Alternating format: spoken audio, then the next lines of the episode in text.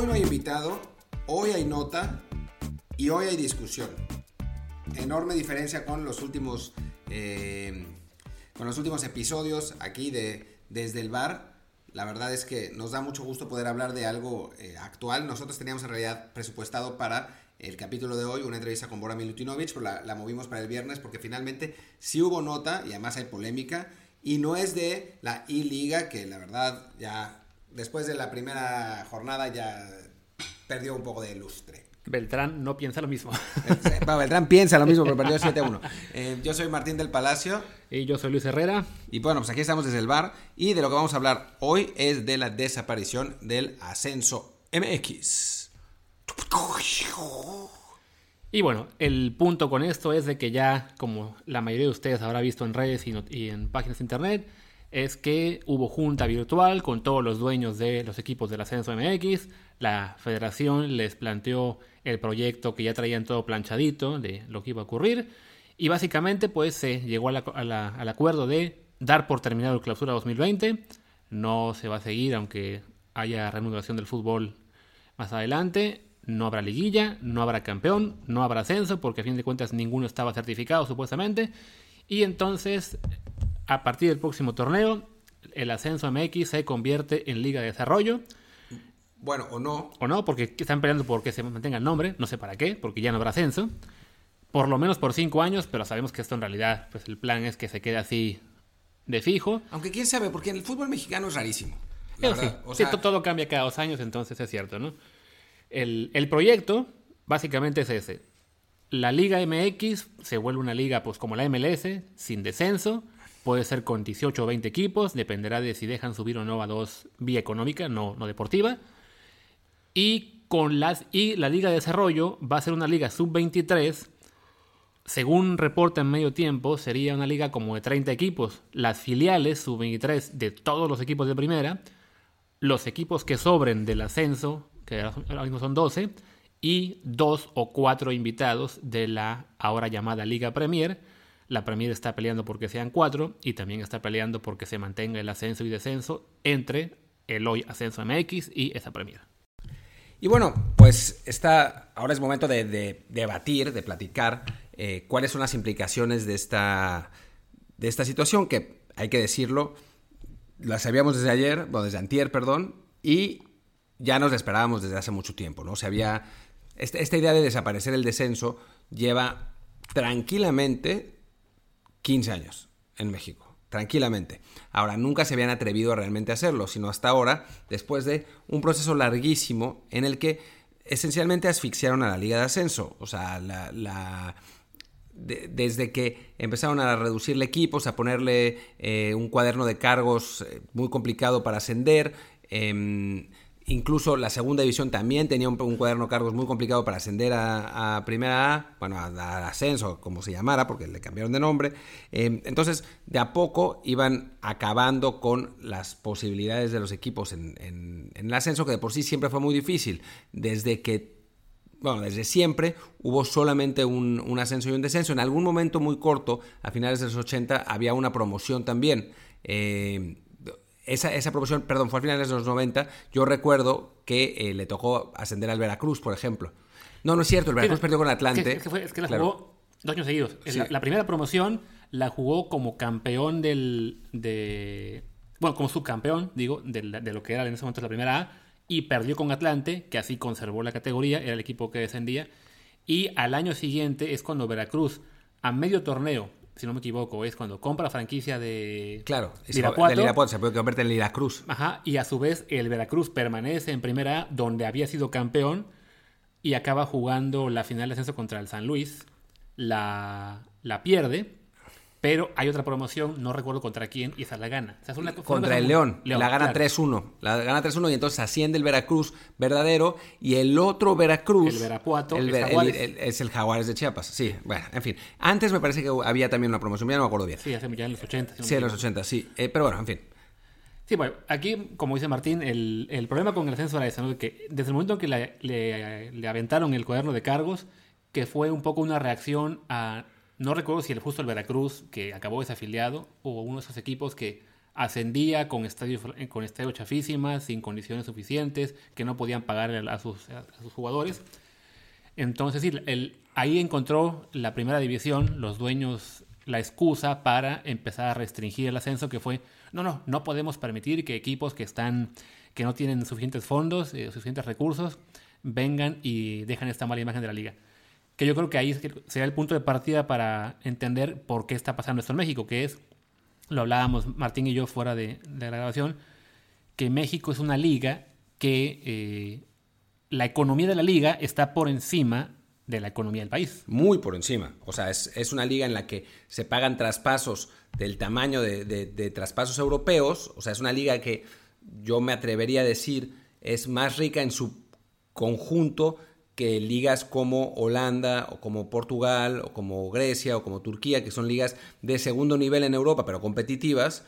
Eh, y es, una liga que paga mejor, que paga mejores salarios y que paga mayores cantidades por traspaso. Entonces, eh, hablamos de una liga de primer mundo en lo económico en un país de tercer mundo. Eh, y eso hace que se vuelva muy complicado mantener una cantidad suficiente de franquicias que puedan competir en, esas, eh, en esa situación, ¿no? Y por eso también vemos la multipropiedad como es, porque los dueños que pueden absorber el gasto de una franquicia en primera división son muy pocos, o sea, no, no es que cualquier persona pueda hacerlo, en realidad prácticamente, si no es que, quizá me equivoque, pero me parece que ya no hay ningún equipo que sea propiedad de un, de un dueño así nada más, de un particular, son todos propiedad de empresas. Claro, y ese sería, digamos que ese sería el, punto uno, el, punto clave número uno de por qué este, eh, se, ahoga tanto a los equipos de, del ascenso.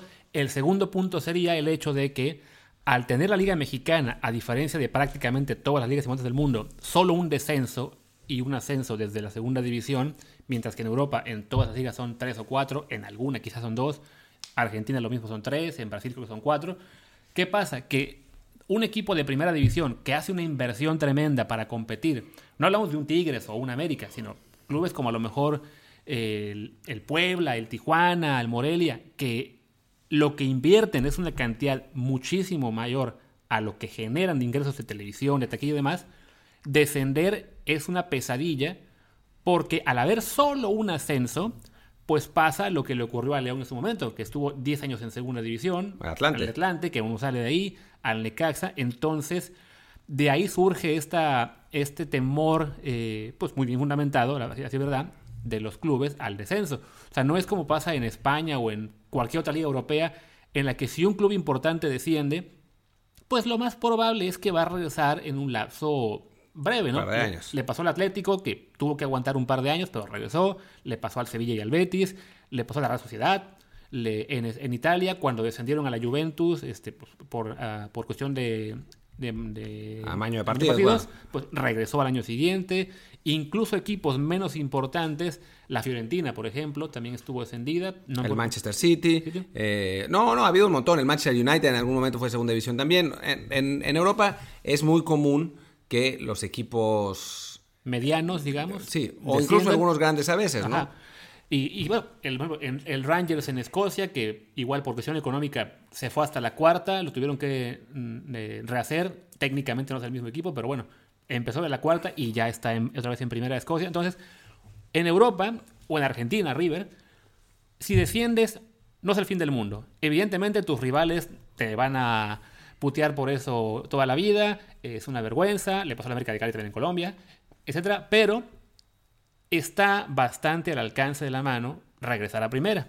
Es, simplemente un bache en el camino. En México no.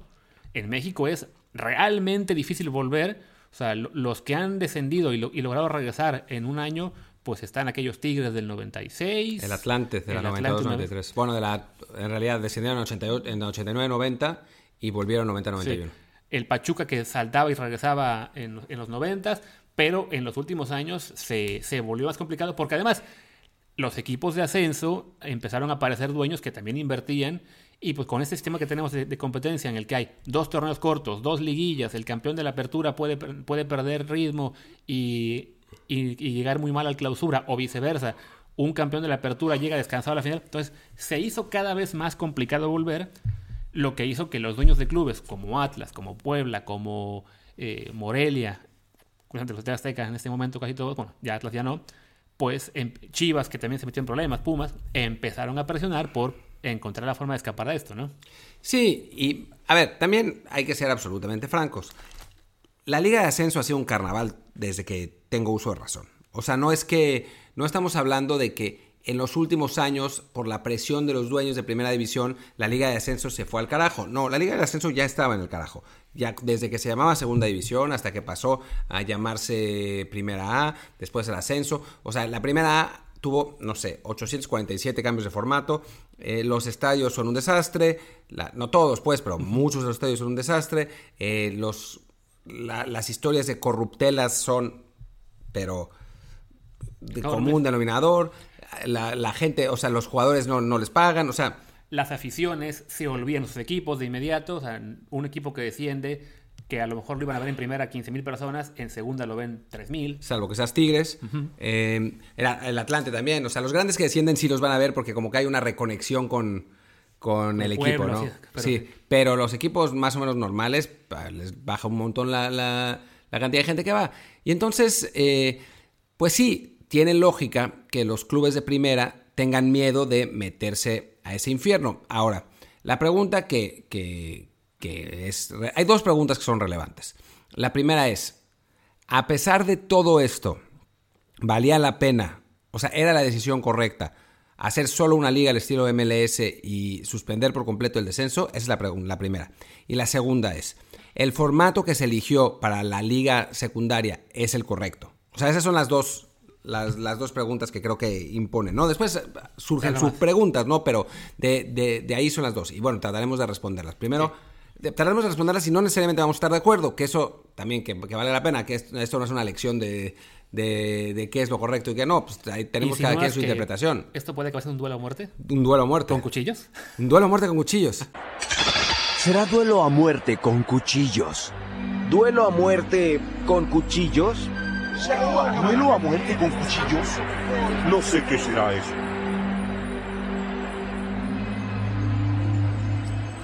Bueno, eh, a la primera pregunta, que era si, es, si vale la pena cambiar el modelo sí, sí, Era, la decisión correcta. Yo creo que definitivamente no, porque lamentablemente, de entrada, matas el fútbol modesto. O sea, todos los clubes, todas las aficiones que tenían alguna ilusión de ver a su club en primera división, o por lo menos subir de cuarta a tercera, tercera a segunda, como pasa en el resto del mundo, se perdió. En este momento, si Celaya, Zacatepec o Atlante no consiguen ser el equipo 19 y 20 el año que viene, que aún, aún no es seguro que se les dé ese lugar, ¿qué motivación tiene esa, esa, sede para seguir compitiendo? ¿no? ¿Qué motivación tiene la afición de Celaya, o la de Mineros, o la de Dorados por seguir viendo el fútbol? Y por otro lado, en primera división, lo que va a pasar es que todos esos equipos que estaban aterrados por descender y que tenían que invertir muchísimo y que tenían que gastar mucho más de lo que, de lo que generaban, pues ahora va a ser a la inversa. Van a entrar a, una etapa de, ellos le llaman, ¿no? De consolidación financiera, de, ahorrar, pero lo cierto es que no van a invertir y tendremos una liga en la que si acaso habrá 8 o 10 equipos tratando de competir y otros 8 que estarán contentos con estar ahí. Y ya. Yo, yo voy a jugar un poco al abogado del diablo, porque, digo, y porque realmente lo creo. En parte, o sea, hay, otra parte que está de acuerdo con Luis, pero en parte sí creo que em, no hay, simplemente el fútbol mexicano no puede, no puede mantener, o sea, es un trade-off a final de cuentas, ¿no? Eh, queremos una liga de alto nivel, a nivel eh, regional, a nivel latinoamericano, eh, donde vayan, vengan los mejores jugadores de Sudamérica, que tenga, que se, que se jueguen partidos o sea, dejemos, no, no, no seamos eh, tan estúpidos como para tratar de comparar a la Liga Mexicana con la Champions, porque es una tontería, ¿no? Eh, o sea, dentro de nuestro, nuestra región, la Liga Mexicana tiene un muy buen nivel. O sea, esa es, la realidad. Ya, si lo comparamos con el Real Madrid y el Barcelona, pues obviamente no, pero ninguna liga local tiene eso, ¿no? Eh, entonces, si queremos mantener ese nivel que es muy competitivo en la Liga Mexicana, tiene que, o sea, tenía que hacerse un sacrificio, porque a final de cuentas ¿Qué, de, qué, le, qué le da al fútbol mexicano que hay equipos que desaparezcan como el Veracruz, que, que no puedan pagar sus salarios como, como pasó con Lobos Buap, em, que de pronto entre el narco como pasó con Irapuato y con Querétaro, em, que cambien las franquicias, que salten de un lugar a otro constantemente, que en primera sea un carnaval absoluto y que pasen de 27 a 24 a 14 a 12 a 18, que después no puedan empezar un torneo con franquicias pares porque una desapareció al final. O sea, eso es consecuencia de que quizás, no quizás, absolutamente cierto, la Liga Mexicana está muy por encima económicamente de lo que es el país. Que ok, ¿no? O sea, el público quiere un, cierto espectáculo, bueno, pues que sea, que, que se aguante, ¿no? O sea, que que se aguanten a que vayan a pasar estas cosas, ¿no? Estas cosas de desorganización, de dueños que eh, deciden autocráticamente desaparecer una división y quitar el ascenso. O sea, es así. La otra es resignarnos a tener un fútbol menos fuerte, donde todos puedan participar y entonces sí, las plazas van a tener oportunidad, ¿no? O sea, todas las plazas no van a gastar tanto en nóminas, eh, no, van a, no, no, tienen que tener estadios tan buenos, o sea, es, es otro tipo de experiencia. La experiencia a la que apuesta en este momento la Liga MX es esa, una experiencia top a nivel regional, o sea, porque además, si uno ve, si uno compara los estadios de, de México con los de la NFL, pues están perdidos. Pero si compara los estadios de México con cualquier otro país en Latinoamérica, son los mejores de la región. Sí, por mucho. Yo ahí creo que y también hablaba de esto con Martín eh, antes de empezar a grabar, creo que México, eh, su fútbol, tendría que verse en el espejo de España, que es de las ligas europeas, es la que ha estado en esa situación similar a nuestro país, que es una liga cuyo potencial económico está por encima del del país. O sea, hablamos de que en España están dos clubes como el Madrid y el Barça, que tienen unos presupuestos a la par o superiores a los de los clubes top de Inglaterra, a los clubes top de al Bayern Múnich, a la Juventus y demás, cuando en realidad la economía española está bastante por detrás de la alemana o la inglesa. ¿Qué pasaba en España? En España la verdad es que hasta hace pocos años era también un carnaval como en México. ¿Por qué? Porque tenías a dos equipos grandes que tenían todo el dinero y por detrás a muchos equipos tratando de competir con ellos, o bueno, o simplemente de competir, de salvarse del descenso cosas así, y año tras año veías bancarrotas, veías este, equipos que descendían en la mesa o que los desaparecían. Así le pasó a Salamanca, del que hablábamos hace unos días con Chatón Enríquez, le pasó al Málaga y a varios más. ¿Qué se hizo en España para eh, tratar de solventar esto y mantener a su vez el nivel? Se, ahí sí se legisló literalmente a nivel eh, leyes, o sea, no, no, fue solamente lo deportivo, que eh, los clubes no pueden gastar más de lo que ingresan. Suena muy lógico, pero en una liga como la mexicana no funciona. Y en general, en muchos, en muchos este, países, eh, si un club se gasta 50 millones y gana 5, pues es problema del dueño. Claro que el problema es que después, cuando el dueño no puede pagar los 45 millones que le faltan, desaparece, ¿no? En España no. Están todos los clubes este, bien fiscalizados y sus presupuestos son lo que el, ingreso le genere. Si eso implica que el Madrid y el Barça tengan un presupuesto de 500 millones y el Eibar uno de 20, que así sea. Y aquí está el segundo punto. Eso va de la mano de un modelo deportivo que tiene tres ascensos directos de segunda a primera, bueno, dos ascensos directos y una promoción, este, y cuatro de segunda a, segunda, que eh, facilita que esos equipos que están descendiendo puedan volver. O sea, lo que decíamos al principio, no es una pesadilla el tener que descender, o sea, evidentemente duele, pero está la opción de regresar.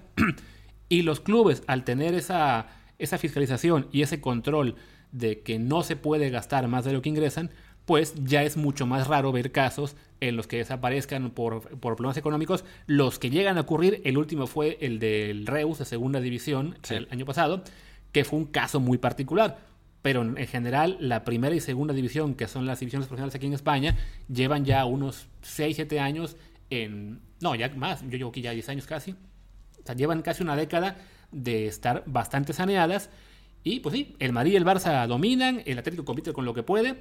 Y los medianos y chiquitos ahí están dando latas, subiendo y bajando y con finanzas sanas todos, ¿no? Y a fin de cuentas es una liga que supera a otras con mejor economía como la alemana o la francesa, y que se da un tiro con la inglesa dependiendo de los años. ¿no? Bueno, yo, yo sí diferiría en lo de la... O sea, el asunto con la alemana y la francesa es que son dos ligas particulares en su, en su definición. La liga alemana, a diferencia de cualquier otra liga esencialmente en el mundo, tiene una regla en la que los clubes tienen que ser todos propiedad eh, de los aficionados por lo menos en 51%. Y entonces eso impide que aparezcan todas las, o sea, de que, empresas inviertan fortunas en el fútbol alemán. En consecuencia, eh, la, la cantidad de dinero que se gasta en las ligas en Alemania, pues no, que se, que se generan en las ligas en Alemania no son tan grandes. O sea, no son tan grandes para la riqueza del país, porque tiene una parte tradicional. Pese a ello, sí ha habido dos empresas, o sea, dos, eh, dos dueños por lo menos, Red Bull con el RB Leipzig y el dueño del Hoffenheim, eh, Dietmar Hopp, que han metido dinero haciendo un poco de trampa en el esquema y se ve la diferencia, ¿no? Se ve la diferencia. Ves a un RB Leipzig con que estaba, hasta antes de que se parara esta cosa, estaba luchando por el, por el campeonato con el Bayern. Entonces, no es el mismo modelo. Y en Francia lo que pasa es que el fútbol no es el deporte más popular. Sí es el deporte más popular en general en el país, pero hay una región, una parte gigantesca del, del, del país donde el, el, deporte más popular es el rugby. Y entonces, pues no hay tanta afición realmente. Entonces, por eso la liga tampoco, tampoco es tan importante. Y aparece un mega, un mega jeque y hace millonario al, al Paris Saint Germain, ¿no? Eh, entonces, sí, España es particular y quería decir esto porque no sé si el, si el modelo se puede aplicar a México tampoco. O sea, es un país, a final de cuentas, muchísimo más rico que México, pero mucho más. O sea, no, es, no, no, no estamos hablando de, de, alguna comparación más o menos eh, real. O sea, los equipos, salvo los 4 o 5, digo, a pesar de que España es mucho más rico, perdón, salvo los 4 o 5 de más arriba, 6 digamos, los otros tienen el nivel de los equipos fuertes del fútbol mexicano. O sea, no es, no, estamos hablando de una liga que, si bien está por encima del nivel económico del país, no está tan por encima. Hay algunos equipos que están muy por encima. Sí, que ¿no? sería, yo creo que sería un poco el caso de la mexicana en la que Tigres, América, Monterrey y quizá Cruz Azul tomarían ese sitio que sí está muy por arriba de, del promedio mexicano y tendrías luego esa clase media en la que estaría incluso Chivas, lamentablemente, porque no, no tienen en este momento los recursos, un Chivas, un Toluca, un... Pero la clase media tendría que ser mucho más chafa que eso, mucho más chafa de lo que vemos ahora. O sea, si quisiéramos una, una liga que reflejara el, el, estado económico o que estuviera un poco mejor. O sea, para el Producto Interno Bruto que tiene México, la liga tendría que ser pues del nivel de la colombiana o de la uruguaya, con estadio, estadios como la uruguaya, eh, con... y además, añadiéndole que los gastos operativos para un club mexicano son, son difíciles porque las distancias son enormes, las comunicaciones no son, no son tan buenas,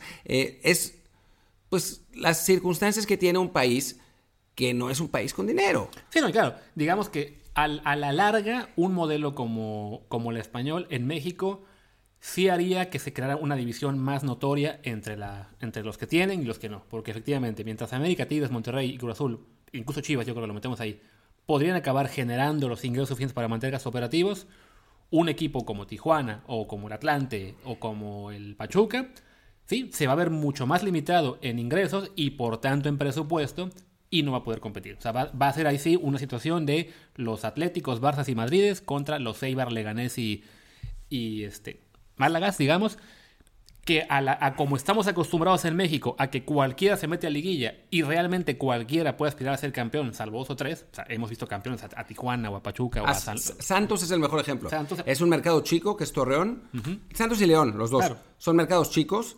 y están constantemente luchando por los primeros lugares. Tío, requeriría definitivamente un periodo de adaptación, o sea, asumir esa realidad, pero a cambio el modelo deportivo sería mucho más sano y sobre todo lo que yo creo que se, ignora mucho en México, el fútbol modesto tendría un, si no un resurgimiento brutal, por lo menos valdría la pena ver. O sea, yo me acuerdo que hace muchos años, muchos, muchos años, cuando yo era un niño y Martín un universitario, este, eh, yo vivía en Coatzacoalcos, Veracruz.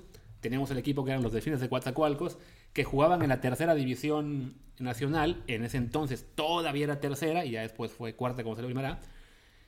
Y pues ilusionaba a verlos. O sea, era un estadio, estadio pero feísimo. No, no a. Ah, no, ilusionaba porque siempre estaba el sueño de subir. Y subieron. Subieron a segunda división un año, hace muchísimo. Pocos años después subieron de segunda a la primera A. El equipo, no, no recuerdo si alcanzó a jugar como delfines en primera A o tuvo que vender franquicia y luego jugó como tiburones de Coatzacoalcos. Sí, jugó, como de, jugó, en, jugó en primera. Un año por lo menos. O sea, pero había esa ilusión. O sea, había esa posibilidad de que equipos de ciudades pequeñas, de que equipos este, con menos tradición, si no a primera división, aunque eso le pasó a Tecos, por ejemplo, o sea, sí pudieran ir ascendiendo. En los últimos pero años. Te, pero a Tecos le pasó porque Tecos claro, estaba. Sí, claro. O sea, era, es una universidad privada en Guadalajara de un montón de dinero y además tenía atrás a los Leaño que tenían Claro. un montón de nada también. Pero vaya, o sea, sí había, o sea, sí hubo muchos clubes que aprovecharon en su momento, en los 70s, 80s, pues lo que era el sistema para ascender, ganar. Había una cierta ilusión por ver a tu equipo de tercera división subir a segunda. Ahora ya no lo hay, porque ninguna de las categorías que tiene el fútbol mexicano en este momento sabe si va a ascender o no. O sea, en lo que es ahora la, le llaman la Liga TDP, lo que era tercera, que ahora sería el equivalente a la quinta, hay 200 equipos y suben en teoría dos, el campeón a la Premier Serie A y el subcampeón a Premier Serie B. Pero depende de qué equipos sean saber si los van a dejar subir o no. Entonces, es- entonces, la verdad es que a nadie le interesa ir a ver esas categorías por eso, porque no hay una certeza de ascenso y luego por el sistema de competencia que va ligado a la segunda pregunta que hacías. Sí, eh, que sobre el nuevo sistema de competencia, que es un sistema de competencia, el de, el de la, el ascenso, no sé cómo se vaya a llamar ahora, que ahí sí, para mi gusto, es absolutamente absurdo. O sea, no puedes tener una liga de semillero como segundo nivel. O sea, es, es, es ridículo. Primero porque el nivel va a estar bajo. O sea, sea como sea. No puedes... O sea, la mayor parte de los jugadores alcanzan su madurez pasando los 23 años. Claro. O sea, no, no, no puedes garantizar un buen espectáculo con puros jugadores sub-23. Y después, porque tampoco sirve de mucho. O sea, los jugadores buenos sub-23 están en primera. Claro, de hecho, ya ahora mismo la Liga Premier Serie A ya es sub-24. O sea, y ya es un nivel evidentemente muy inferior. Este, alcanzan a jugar ahí algunos jugadores que estuvieron en, las filiales de los de primera y se quedaron ya sin, sin lugar tras acabar el sub-20. Pero es rarísimo ver a un jugador de la, de la Premier dar el salto a un club de primera, salvo aquellos que vienen presentes de las filiales, ¿no? dices ahora que no, pues el, segundo nivel ahora va a ser sub-23. Y la verdad que sí, va a ser un nivel flojito por eso, porque a fin de cuentas los, buenos sub-23 ya van a estar en primera. Hablamos de que afortunadamente cada vez vemos a más jóvenes en primera división eh, de 18, 19, 20 años empezar a tener oportunidades. Esos jugadores yo creo que van, van a seguir jugando ahí. O sea, no, no, no será mucha diferencia para ellos, salvo que en lugar de ir, de ir combinando su carrera entre primera y sub-20, pues va a ser entre primera y sub-23. Pero no hace mucha diferencia eso. Este, y eso hará que, pues sí, el nivel de la liga será bajo. Otro punto es el que nos comentaba Yacer Corona hace unos días cuando estuvimos con él. Eso, eso hace que un jugador que se pasó toda su vida jugando contra rivales de la misma edad, pues Va a sale seguir eso. jugando contra rivales de la misma edad. y no va y no va y no va a subir. Nos que nos contaba, en la segunda B de España eso es lo, lo bueno para los equipos filiales. O sea, un Real Madrid Castilla con sí con puros ju- jugadores de 20, 22 años se enfrenta, no sé, al, al Hércules de Alicante por decir algo, al se me los nombres de todos los equipos de segunda B, al Salamanca, al Toledo, a equipos que tienen veteranos de 30 años que muerden, que patean, que tienen mucho colmillo y eso ayuda a que los equipos jóvenes, a que esos jugadores que están apenas formándose, crezcan. Sí, claro. No, no, el formato propuesto para, para la, liga esta sí es un desastre. Además son 30 equipos. O sea, ¿en serio tenemos tantos jugadores sub-23 como para llenar 30 equipos y mantener un nivel más o menos razonable? No, y además los equipos que no sean filiales, o sea, ¿con qué cara le van a decir a sus aficionados que vayan a ver a unos chavitos jugar sin ni siquiera tener la posibilidad de ascender? No, la verdad es que no tiene, no tiene mayor sentido. Y creo, porque, como lo dije al principio del, programa, episodio, no sé cómo llamarle a esto, pero como le dije al principio, ese fútbol mexicano va a cambiar. O sea, ya tienen esta idea que les parece maravillosa y en dos años se van a dar cuenta que su maravillosa idea no está tan buena y que no hay tantos jugadores, entonces van a volver a cambiar. Sí, porque hecho, esta idea ya la aplicaron. O sea, hace que fue unos cuatro años o cinco años, decidieron que todos los equipos de primera división debían tener una filial en la entonces segunda división, Liga Premier, o sea, la Serie A, la, la tercera categoría, que era sub-24. O sea, ya tenían estos filiales de, con límite de edad de 24 años. ¿Y qué pasó? Duraron dos años y decidieron, ok, opcional, 10 equipos retiraron su filial. Este año solo quedaba Pumas Premier, Cruz Azul Hidalgo y quizá alguno más, el Atlético San Luis que se inventó uno y ya. Todos los demás equipos de primera ya habían desaparecido del filial. Que es lo que van a acabar haciendo en esta Liga de Desarrollo, porque además es lo que también pasó cuando tenían todos sus filiales en la primera A. También los desaparecieron. O sea, todos los equipos tenían un filial. Estaban Chivas Coras, eh, Pumas Morelos, Cruz Azul Hidalgo. Ah, Pumas Morelos, siempre. Este. eh, Tiburones de Coatzacoalcos. Tiburones de Coatzacoalcos. Tigrillos, Cuapa, por amor de Dios. Bueno, primero eran tigrillos en, en, en Monterrey, después se fueron a Cuapa, hicieron un desmadre. El socio Águila. Águila- eh, Águilas de Riviera Maya. Águilas de Riviera Maya. eh, Chivas La Piedad. Atlético Mexiquense, que era como que de los más serios. El Tapatío, Toluca, que era el de. Chivas. ¿Cómo se llama el de Monterrey? Monterrey, Rayados A. Rayados A, ¿verdad? Ni siquiera detuvieron como... Sí, porque como era primera edición A. Pero, pero en algún momento creo que Saltillo era la filial del Monterrey. Em, sí, hubo- Sí, porque aparte eh, eh, empezó a haber esa mezcla. Primero eran filiales, digamos, estilo español, o sea, con el nombre del, del equipo y un, Y una B. un apellido.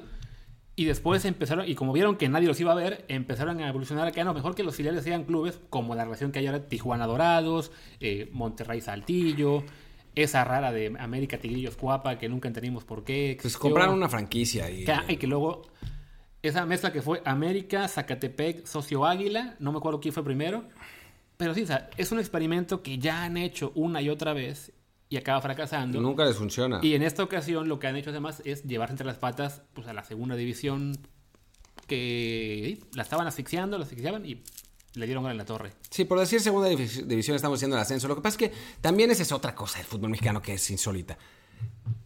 ¿Por qué carajos no le ponen a, los- a las divisiones los nombres de, de sus divisiones y ya?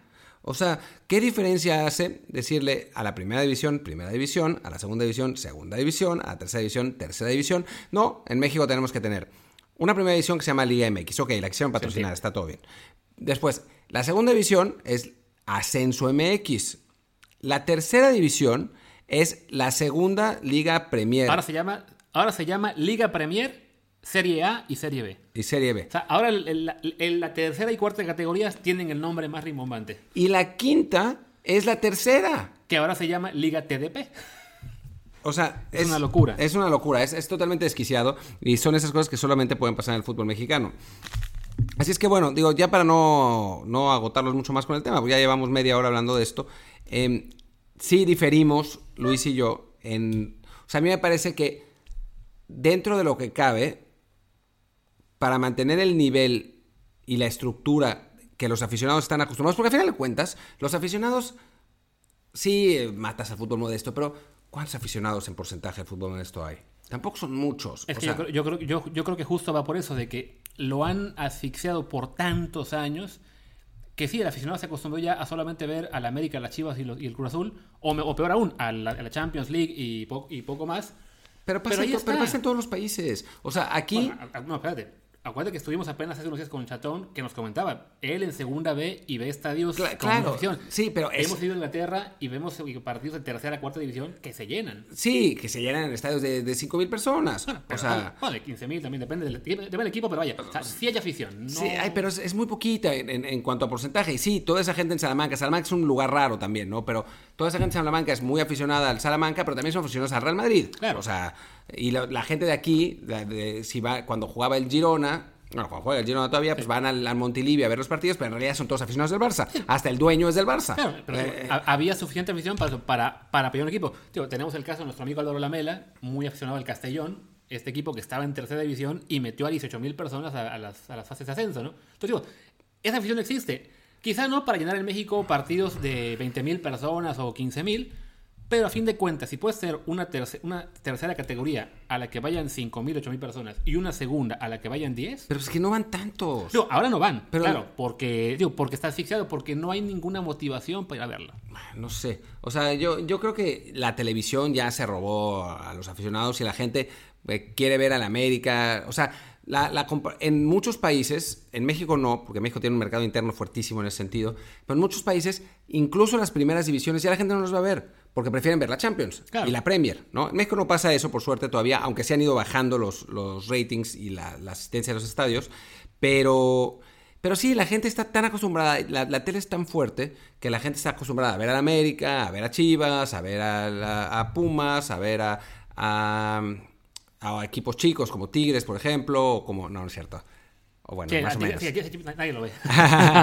Fuera de Monterrey, donde lo ve todo el mundo. No, hablando en serio. eh, la gente está acostumbrada a ver esos equipos grandes y ya los equipos ir al, al, estadio del barrio pues ya le parece que son todos malísimos, ¿no? O sea, antes no era así, ¿no? Antes no había tanto acceso a la tele, lo hablábamos hace unos episodios en los que yo, yo comentaba cómo tenía que hablar a la redacción del periódico para enterarme de los, de los resultados, ahora nada más lo único que tengo que hacer es entrar a Twitter y hasta veo los goles, ¿no? Claro. Eh, entonces sí, en fin, para mí creo que tiene cierta justificación la de desaparecer el, el descenso. ¿Que es ideal? No. O sea, lo ideal para mí sería que hubiera una organización que por lo menos que la primera división tuviera dos equipos y la segunda división tuviera dos equipos, hubiera dos ascensos y dos descensos y listo, y así en 24 equipos pues, todavía se alcanzan, en fin, pero eso en México son absolutos sueños guajiros, nunca pasa.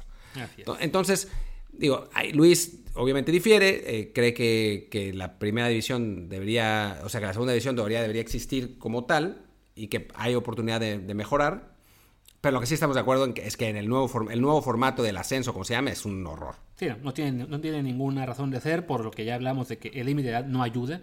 O sea, creer que crear una división sub sirve para que se desarrollen los jóvenes es condenarlos a nunca crecer, a no, a no enfrentarse a jugadores más experimentados.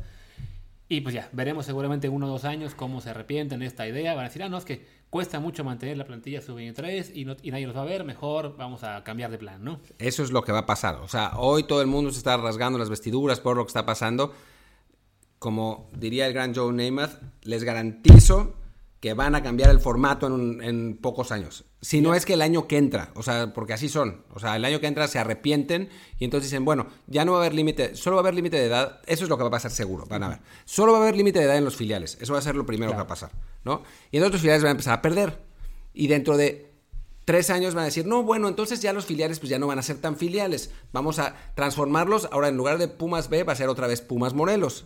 Y después Pumas Morelos se va a convertir en Atlético Cuernavaca. Y entonces ya va a ser otra vez un caos y va a regresar el Veracruz. O sea, esa es la, la moraleja de todo eso. Sí, yo, creo que la, el resto del Veracruz yo lo veo de algún modo, no sé cómo lo van a hacer, pero volverá en un año máximo. El Veracruz ahí ese, va a estar. Ese, ese, es un zombie que se niega a desaparecer del todo. Y lo vamos a ver en la Liga de Desarrollo. El, o, bueno, o en la Liga de, ¿cómo era? Liga de Balompié. ¿Cómo se llamaba? La, sí, la, la, Somos Balompié. El, el, Veracruz es como lo que algunos dicen que va a pasar con el coronavirus, ¿no? Su primera aparición es muy fuerte y, bueno, se convirtió en icónica. Y después vendrán nuevas versiones más débiles y que no serán, que no, no sean tan dañinas. Pues sí. Pero bueno, pues lamentablemente ya en esto ya se va a confirmar todo lo que hemos hablado hoy del, del ascenso. Esperemos que... Pues no, no habrá ningún milagro que salve esto, pero ojalá estos cambios terminemos estando equivocados y sean para mejorar, pero francamente no, no se ve manera. Nah, pero igual no van a durar mucho y no van a ser, no, no van a cambiar demasiado la, la, el mapa del fútbol mexicano. Sí, lo de la, del desarrollo de los jóvenes es, es, es realmente eh, lo más negativo en cuanto al fútbol mexicano en general. O sea, no es que nos, ya nos vaya a alcanzar la MLS por esto, pero... Lo que sí creo que va a pasar, por otro lado, es de que va a haber una nueva oleada de jugadores mexicanos en la tercera de España, en Filipinas, en Finlandia, en, en Qatar no creo, en Malasia, porque todo ese tipo de... O sea, los, lo ven ahora en Twitter, esa, esa clase de jugadores mayores de 30 años, ni se diga, pero de 25, 26, que de repente se quedan sin opciones de jugar porque ya no queda ninguna liga donde más que la primera división y no son tan buenos para ella, tendrán que irse.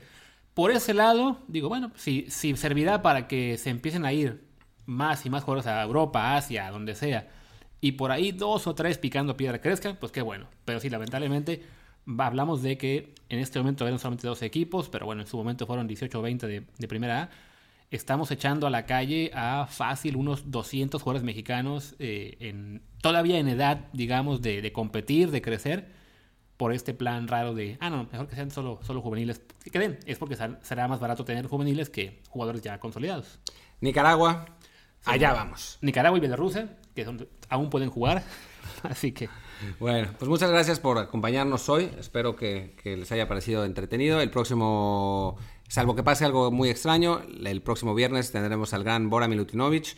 Y bueno, pues aquí seguimos desde el bar y pues seguiremos mientras la salud nos lo permita. no, muchas gracias, muchas gracias. Nos vemos, nos vemos el viernes. Eh, yo soy Martín del Palacio, mi Twitter es arroba martindelp, martín D-E-L-P. Yo soy Luis Herrera, mi Twitter es luisrha. Muchas gracias. Hasta chao, luego. Chao.